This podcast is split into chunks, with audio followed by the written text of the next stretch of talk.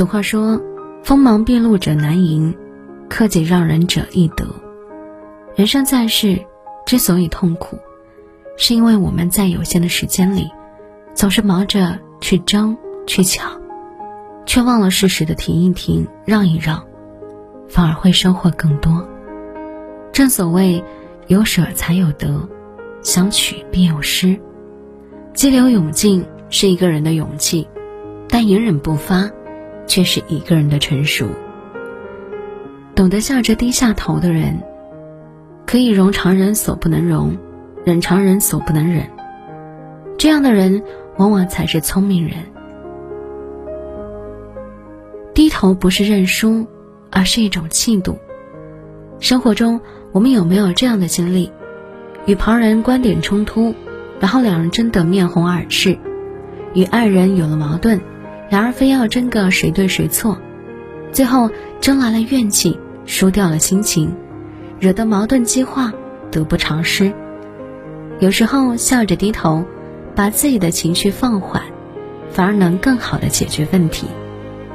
撒贝宁曾问拳击奥运冠军邹市明：“如果生活中别人踩了你一脚，你会怎么办？”邹市明回答说：“当然是忍了，再不行就向人家道歉。”人生在世，难免会遇到不如心意的事。若争一时之气，输掉的往往是自己的品行与格局；而适时的低头，反而是一种气度。这个世界上，多个朋友多条路，多个敌人多堵墙。当一个人把目光放长远，留一步与人行，留一处与己退，反而更能赢得他人的尊重。有人说。低头不是认输，是为了拾起丢掉的幸福。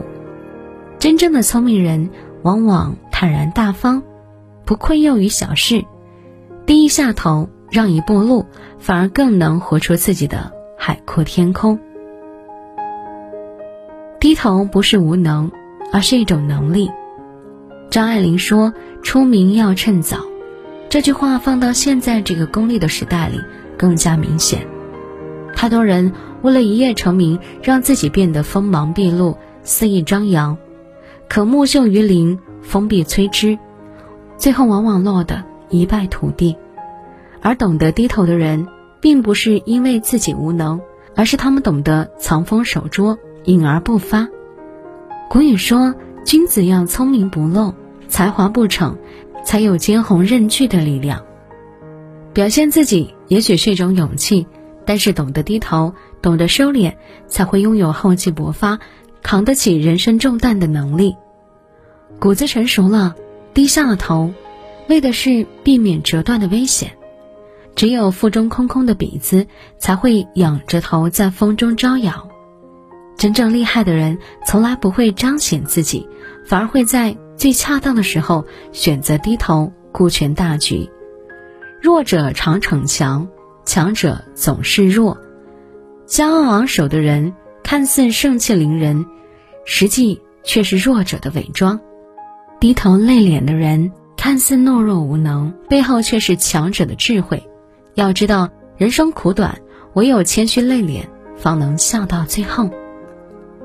低头不是怯懦，而是一种修养。知乎上有人问：如何看一个人的修养如何？有一个回答这么说。看他在遇事后是否愿意低头。懂得遇事退让的人，往往内心淡定而从容。电视剧《遥远的救世主》中有这样一个情节：一次吃早饭，丁元英本已付完了钱，可当他吃完饭准备走时，却又被拦住要钱。丁元英没有争辩，又掏钱给了卖早饭的摊主。在与摊主的争论中，丁元英选择了认怂低头，这不是因为他懦弱，而是他明白，与其为了点点小事争得头破血流，不如做一些更有意义的事情。其实啊，生活的困境往往在于双方的僵持不下，若有一方低头服软，事情便会很快得到解决。低头并不是软弱，认怂也不是认输。俗话说：“退一步，乾坤极大；饶一招。”万虑方休，人生难免遭受委屈，但一个人经历越多，越能看到事物的多面性，便越能懂得理解包容。因为懂得，所以慈悲；因为宽容，所以低头。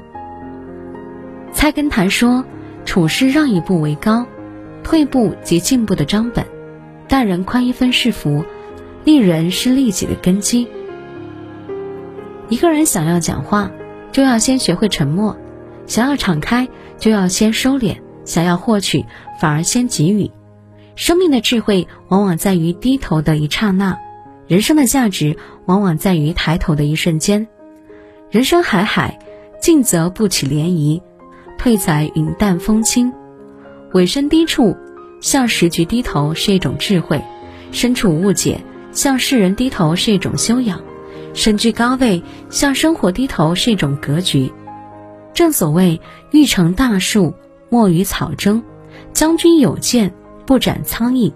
那些琐碎小事能舍则舍，那些影响心情的人能远离就远离，在自己的底线内学着退让，笑着低头，生活才能没有阴霾，充满阳光。愿你我往后余生不争不抢，从容自若，潇洒一生。